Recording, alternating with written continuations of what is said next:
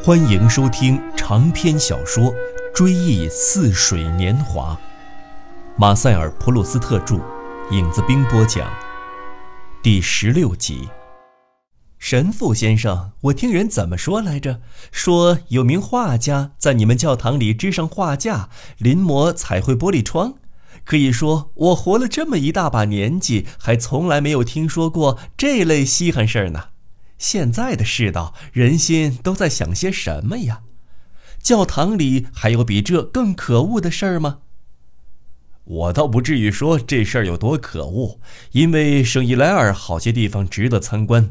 我的那座破落的大殿，好些地方已经老得不成样子了。整个主教区里，就只有我那座教堂没有翻修。天晓得我们的门廊有多脏，有多古老。但毕竟具有一种庄重的品格。至于说到那几块描写埃斯泰尔故事的地毯，我个人认为不值两三文钱。可是识货的人一眼就看出来了，它们比森斯教堂的地毯更有价值。此外，我承认那几幅地毯画除了某些细节很有写实风格之外，另一些细节还表现出一种真正的观察力。至于彩色玻璃窗，那倒不提为好。难道在地面七高八低的教堂里保留那些透不进阳光的窗户，只让我都说不上是什么颜色的反光来弄花人们的眼睛是明智的吗？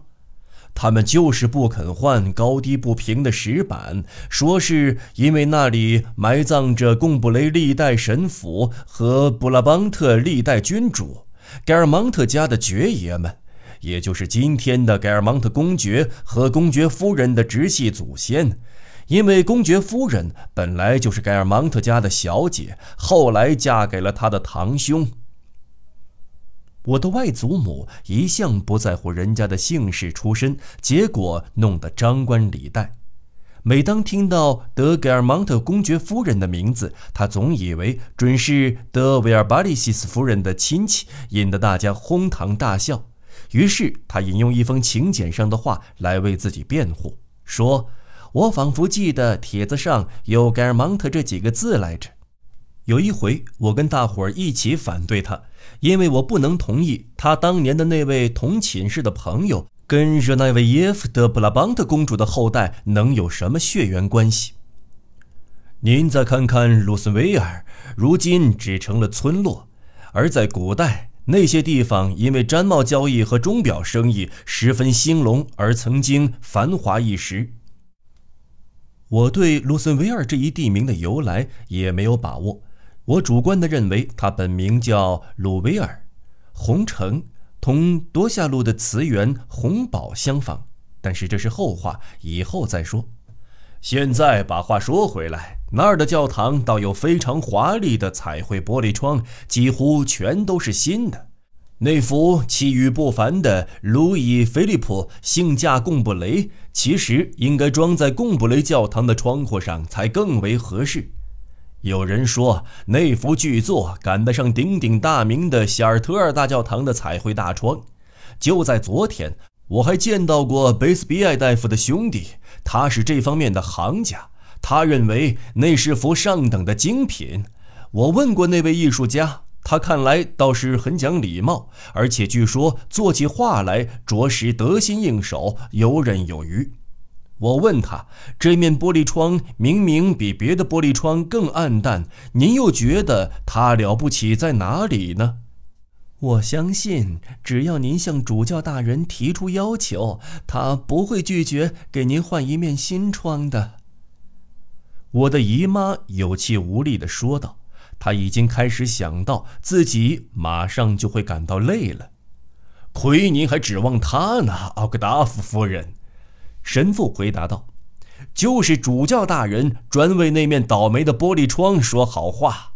他考证下来，窗子上画的是热那维耶夫德布拉邦特的直系子孙盖尔芒特家的一位人称坏家伙的希尔贝爵爷，正在得到圣伊莱尔降恩赦罪。热那维耶夫德布拉邦特原本是盖尔芒特家的千金，可是。”我怎么不知道画里面有圣伊莱尔呢？怎么没有？在彩窗的角上，您没有注意到有个穿黄色长裙的贵妇人吗？哎，她就是圣伊莱尔。您知道，在有些省份，人们称她为圣伊利埃、圣埃利埃；在如拉省，还有人叫她圣伊利呢。那些得到的古人的名字，往往以讹传讹，出现好几种叫法。圣伊拉里乌斯这个名字衍生出来的这个大大走了样的称呼还不算最出格的呢。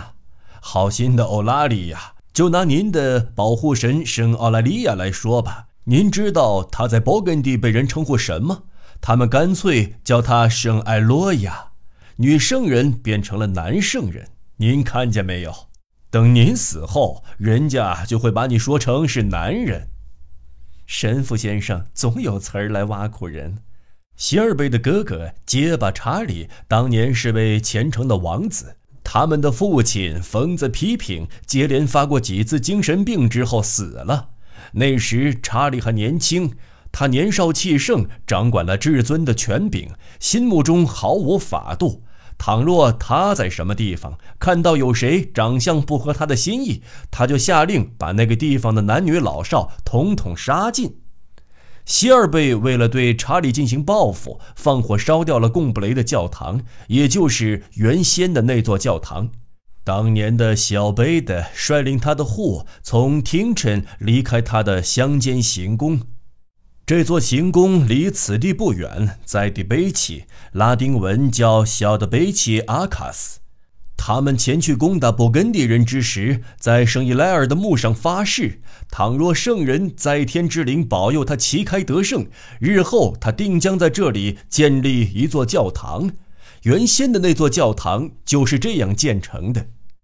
希尔贝的一把火把原来的教堂只烧的剩下地下的神殿。想必，呃，戴奥多尔带你们下去看过吧。后来，希尔贝借助征服者威廉的兵力，击败了倒霉的查理，所以有不少英国人来这儿参观。但是，希尔贝似乎不善于赢得贡布雷的民心，因为有一次他做完弥撒，刚走出教堂，贡布雷的百姓就一拥而上，砍了他的脑袋。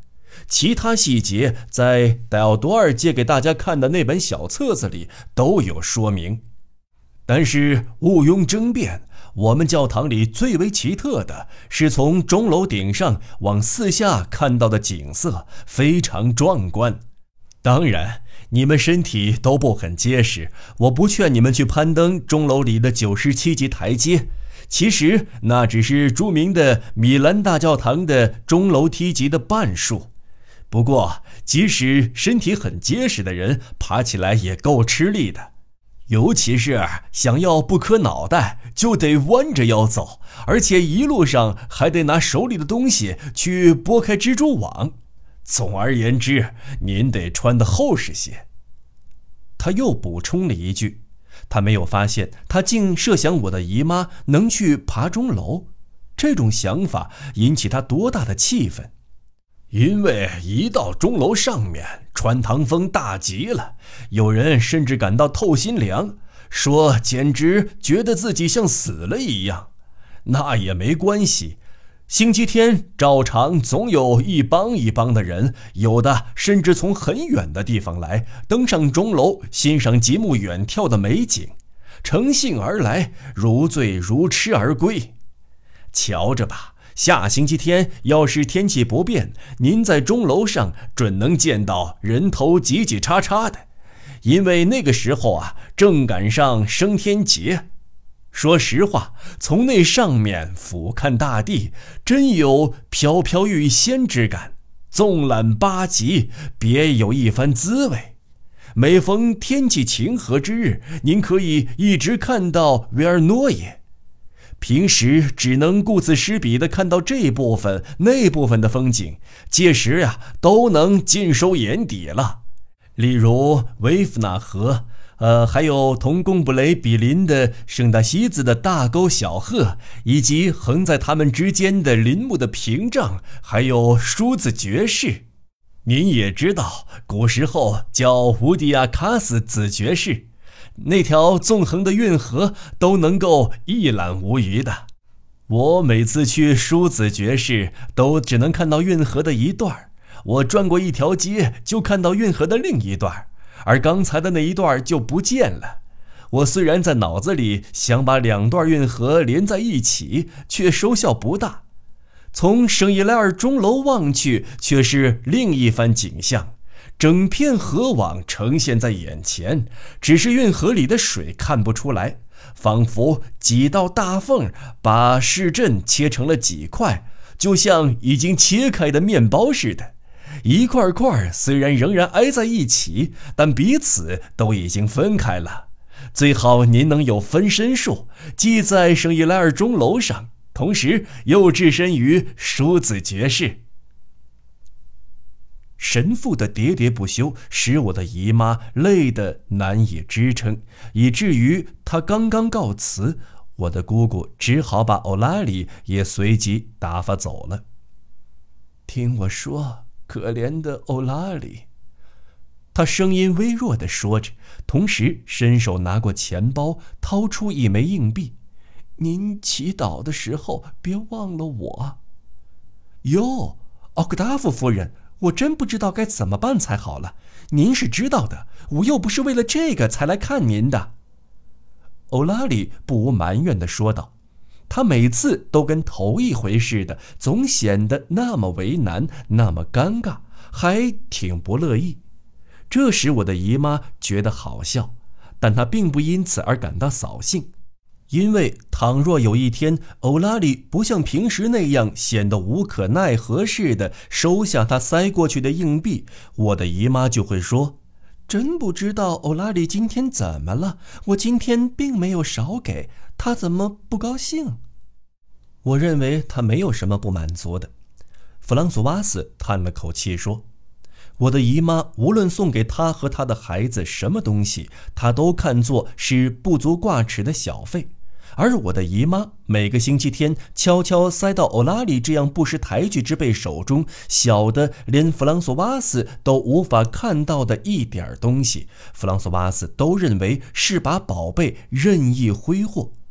他倒并不希望我的姨妈把赏给欧拉里的钱赏给他，他但愿我的姨妈能把钱自己留着就行了。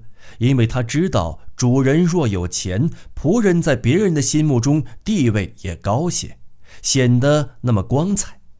他弗朗索瓦斯在贡布雷、在梳子爵士以及在别的地方之所以大名鼎鼎、面上有光，皆因为我的姨妈拥有许许多多的农庄，本堂神父又经常来访，而且一来就聊上半天。再加上我的姨妈平时饮用维系泉水的瓶数，在这一带可算是首屈一指。弗朗索瓦斯精打细算，都只为我的姨妈着想。他若经营这份产业，这恐怕是他梦寐以求的美差。他就会像母亲一样的不讲情面，不许外人染指，保管好家当。他知道我的姨妈手松的不可救药，动不动就给人东西。要是给有钱人送礼，倒也罢了，他还不至于认为算得上是什么大错。也许他想，有钱人并不稀罕我姨妈的礼物，他们绝没有因为受了礼才待他好的嫌疑。况且，给萨什拉夫人、斯万先生、勒格朗丹先生、古比尔夫人以及其他地位同我姨妈相当。彼此又很合得来的殷实富户送礼，他认为这本来就是富人们光彩熠熠、与众不同的生活中司空见惯的规矩。他们打猎、举行舞会、彼此串门做客，他都笑吟吟地打心眼里钦佩。但是如果我的姨妈的慷慨的受益者不过是弗朗索瓦斯称之为同我一样，甚至还不如我的人，是那些他最瞧不起，而且不称他为弗朗索瓦斯太太，不承认自己不如他的人，那就另当别论了。每当他看到我的姨妈不顾他的劝告，一意孤行地把钱白扔给，至少他这么认为，扔给那些受之有愧的下人，他就觉得我的姨妈待他未免太薄，跟他想象当中的欧拉里所得到的大笔大笔的好处相比，主人给他的东西也太少了。据他设想，欧拉里单凭每次来访所得到的赏钱，若想置份家当，贡布雷附近没有一处庄园他不能轻易买下的。事实上，欧拉里对弗朗索瓦斯的巨额私房钱也做了同样的估计。平常，欧拉里一走，弗朗索瓦斯就不怀好意地估算他的赏钱总数。他既恨他，又怕他。他在时，他认为自己不能不赔笑脸；他一走，他便立即恢复常态。的确，那时他绝不直呼其名地提到他，而是嚷着说些古代女预言家《箴言录》里面的话，或者引用具有普遍意义的格言，例如《圣经传道书》里的格言，其用意我的姨妈一听就明白。弗朗索瓦斯从窗帘边上往外看了看，欧拉里是否已经关上园门之后，说道：“溜须拍马的人总有办法上门捡便宜，等着瞧吧！上帝早晚有一天会惩罚他们的。”说着，他斜眼一望，就像一心为阿达利着想的若阿斯在含沙射影地说：“恶人的幸福像湍流，转瞬即逝。”但是神父也来凑热闹，在没完没了的絮叨把我的姨妈精力耗尽之后，弗朗索瓦斯随欧拉里走出房门，说道：“奥克达夫夫人，我也走了，您好好休息。您看上去很累。”我的姨妈没有回答，只舒了一口气，简直像吐完最后一口气似的，合上了眼睛。可是，弗朗索瓦斯刚刚下楼，便听到激烈的铃声四响，传遍全屋。我的姨妈在床上坐了起来，大声喊道：“欧拉利走了没有？你看，我都忘了问问他，詹比尔夫人是不是在弥撒献祭之前就赶到了教堂？你快去追她。”弗朗索瓦斯没有撵上欧拉里，独自回来了。这真是太扫兴了。我的姨妈连连摇头，说道：“就这事儿最重要，我偏偏没有问。”莱奥尼姨妈的生活就这样日复一日的度过，天天如此。她装作轻蔑，其实很深情的把这种日子称之为“我的小日子”。她一天天过得那样温暖，那样单调。大家都在为他小心翼翼地保护这种小日子，不仅家里的人感到无法劝说他采取更好的养生法，只好听其自然，尊重他的这套生活方式。即使在镇上，离我们家足有三条街远的包装工，在订箱子之前，也得问问弗朗索瓦斯：“我的姨妈那时是不是正在休息？”然而，这种常规生活。那年却受到了一次骚扰，就像一颗长在暗处的果实，尽管无人理睬，却自发的生长，直到瓜熟蒂落。事情是这样的：帮厨女工有一天晚上突然临产，她疼得难以忍受，而贡布雷镇上偏偏没有接生婆，弗朗索瓦斯只得天没亮就赶到提贝奇去请接生婆。帮厨女工大声喊疼，我的姨妈因而不得休息。去迪贝奇的弗朗索瓦斯尽管路程不长，却很晚才回来。我的姨妈惦记的要命，所以我的妈妈一早就对我说：“上楼去看看你姨妈，看看她需要什么。”我走进外间，从开着的门往里间看，看到我的姨妈侧卧着，睡得正香。我听到。他的轻轻的鼾声，我正打算蹑手蹑脚的走开，可是一定是我弄出的声响闯入了他的睡乡，用开汽车的行话说，改变了速度的档次，因为鼾声忽然停顿了一秒钟，而后又以低一点的门调继续呼噜不息，最后。他醒了，侧过脸来让我看到他的表情。他脸上有一种恐怖的神色，显然他刚做了一个噩梦。他处的那个位置没法看到我，我也呆立在原地，不知道该往前走还是往后退。但他显然已经恢复现实感，认识到刚才吓坏了他的幻觉实际上是假的。他莞尔一笑，表示高兴，也表示对上帝的由衷感激，因为多亏上帝，实际生活才不如梦那样残酷。这一笑使他的脸上掠过一丝光芒。他以为只有他一个人在场的时候，他习惯于自言自语。这时，他悄声说道：“谢天谢地，除了临盆的帮厨女工吵闹以外，倒还没有别的烦心事儿。可不是吗？我梦见我的奥克达夫复活了，而且他要我天天散步。”他伸手想去抓桌上的念珠，但是睡意再次袭来，使他无力够到念珠。他又安心地睡着了。我轻步走出房去，无论他或是别人，谁都不知道我刚才听到了什么。